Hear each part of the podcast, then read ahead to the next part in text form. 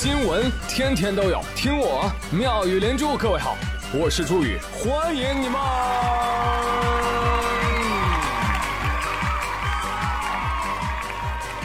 谢谢谢谢谢谢各位的收听啦！朋友们，五斤二两，一切顺利。感谢家人们的帮助还有祝福，这是我二零二三年新生的体重。二零二四未来可期啊！什么鬼？总结这一年呢，没干成什么事情，更新也慢，但是感谢大家对我一年来无理取闹的包容和陪伴，这都是你们罪有应得的。啊，新的一年我会变本加厉。打他！比如。有的人在评论区威胁我：“所以你不快点更，我就不给你月票。”我冷哼一声：“哼，不给月票我就年更，你等着啊！下一期我就明年更，谁劝都不好使，有骨气。”好了，我的既往总结说完了，话筒交给你们，评论区说一说，说一说你们那些不敢发在朋友圈的跨年感言啊，或者你今年没实现的 flag 是什么？再讲吧讲吧，用在明年啊。比如长沙的陈先生，他的 flag 就是自律。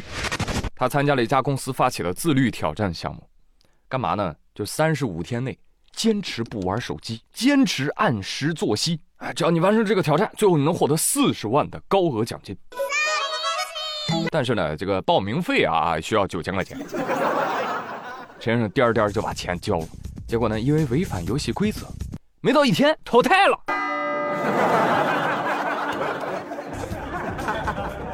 喂，你们这个就是骗人的吧？呃，不是的，陈先生，根据我们挑战的规则，就是挑战者不能遮挡面部，如果一次遮挡面部超过三秒钟，即告挑战失败。你看，我们这儿有您的录像，当时您可能是太困了，就在那揉眼睛，一直揉揉揉，超过三秒了，判定失败。陈先生，那你把那个报名费退过？那不可能，陈先生，我们又不是来做公益的。按照合同，您这就是挑战失败。但你们这个不符合人体的正常生理需求啊！揉我揉个眼睛不是很正常吗？哦，那对不起了，您可以去投诉我，也可以去起诉我，随便你了。啊先生，你放心吧，你就算不揉眼睛，接下来你也会因为左脚先下床而被淘汰。哎，这个一个注定结果的骗局，你就不要挣扎了啊！你想要他们的四十万，他们想要你的九千块。事实证明，九千块比四十万好挣多了。先生，你现在唯一可以挽救的办法就是什么？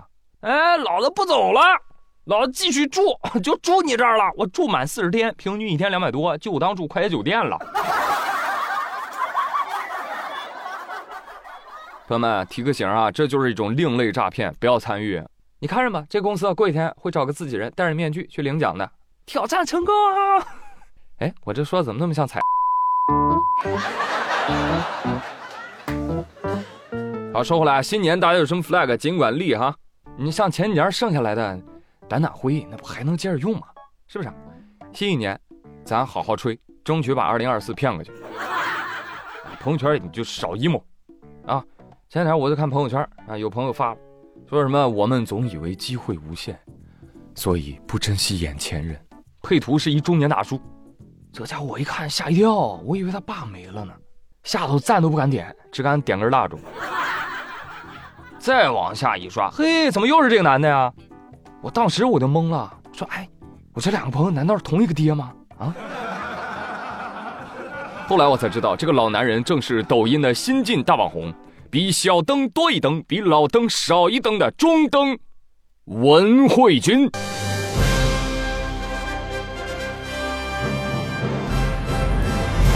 我相信水花只能开在。雨天，这什么玩意儿？这个文慧娟的出圈技能啊，就是分裂。一个人仨账号，三种神经，不是三种精神了啊。早晨，他是当地驾校科目二的文教练，板着个脸，饱经沧桑。九个学员，科目二过了八个。他说：“我该高兴还是难过？因为没过的那个人是我儿子。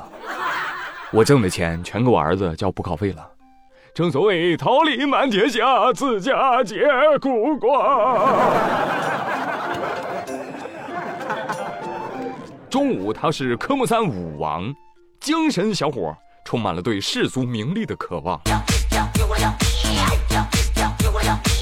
到了晚上啊，他就是那个忧郁王子。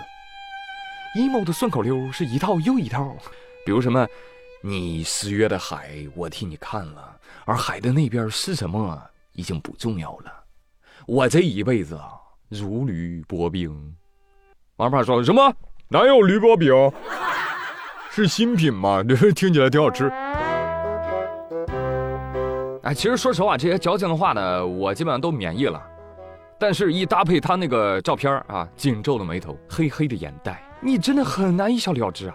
后来我就琢磨一下，我说，这中登他他他怎么就能火呢？啊，首先他戳中了人心，因为你看他三个账号三种状态啊，就就很像年轻人，是吧？白天打工，时不时发疯，晚上躲在被窝里偷偷抹泪，令人心疼。这不就是咱们吗？不说毫不相关，至少是一模一样。所以你看，共鸣这不就来了吗？再研究我就发现啊，很多年轻人喜欢他呢，更是因为啊，就是到了这把中年老爹的年纪，却没有那种高高在上的爹味儿，而是像我们同龄人一样啊，不像你们同龄人一样，非常会整活。是吧？所以很多人就说了，仿佛看到了中年时的自己，还挺亲切。哼，你要是看到他收入，你就亲切不起来了。听说文神有一天直播，一场直播六千个嘉年华，到手八百四十万。哎呦我的妈！有一天更是上了微博热搜，说这个中登啊，他抖音后台有接近一个亿的余额，一个亿啊，朋友们。虽然没有得到官方证实，但咱就是说啊，柠檬吃了是一麻袋一麻袋，这破天的富贵。什么时候才能轮到我？以我看抖音的尿性啊，就文慧君后面有没有操盘手呢？我不知道。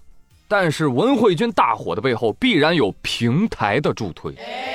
哎，你得结合今年火的一些莫名其妙的什么佛山电焊呢？啊还有余文亮啊，其实背后啊都是抖音的新战略，就是素人造星，草根逆袭。其实本质上还是有商业逻辑的。啊，抖音也知道用户们啊看腻了头部网红，还有 MCN 精心制造出来的美丽幻想，而草根呢，真实的生活能够走进人心。哎，你一瞬间感觉回到了抖音的初心，是吧？就是几年前抖音刚出来的时候，到处都是素人整活，是吧？那这个好不好呢？挺好，可以说他一定程度上治好了普通人的平凡者羞耻症。哎，敢于秀出自己不完美的脸和生活。嗯，但是呢，也有不好的地方。就是什么呢？我们最不缺的就是草根，同质化也非常严重，这就要求草根要变着花的做出不同来。你就比如说小灯跳舞很常见，对吧？老灯跳科目三，哎，这不就火了吗？普通工人、劳动者到处都是，但是长得像张翰、像周杰伦的周炳伦，他们干活那个效果就不一样。所以你还是能看出套路来，是吧？本质上在表演平凡，而不是真正的平凡。没办法啊！我要是真的平凡的去直播拖地刷碗，你看吗？你不得，知道吧？就有点像什么戏剧表演，艺术的真实不等于生活的真实。我完全听不懂。所以新的一年啊，呃，致富猪给大家指条路啊，学会与平台共赢，让平台发现你可以被利用的看似平凡，实则不凡的。情绪价值，你的平凡才能脱颖而出。听君一席话，如听一席话。所以啊，听完节目自己都赶紧复盘复盘，看看自己身上有什么平凡的闪光点，说不定你就是下一个文慧君。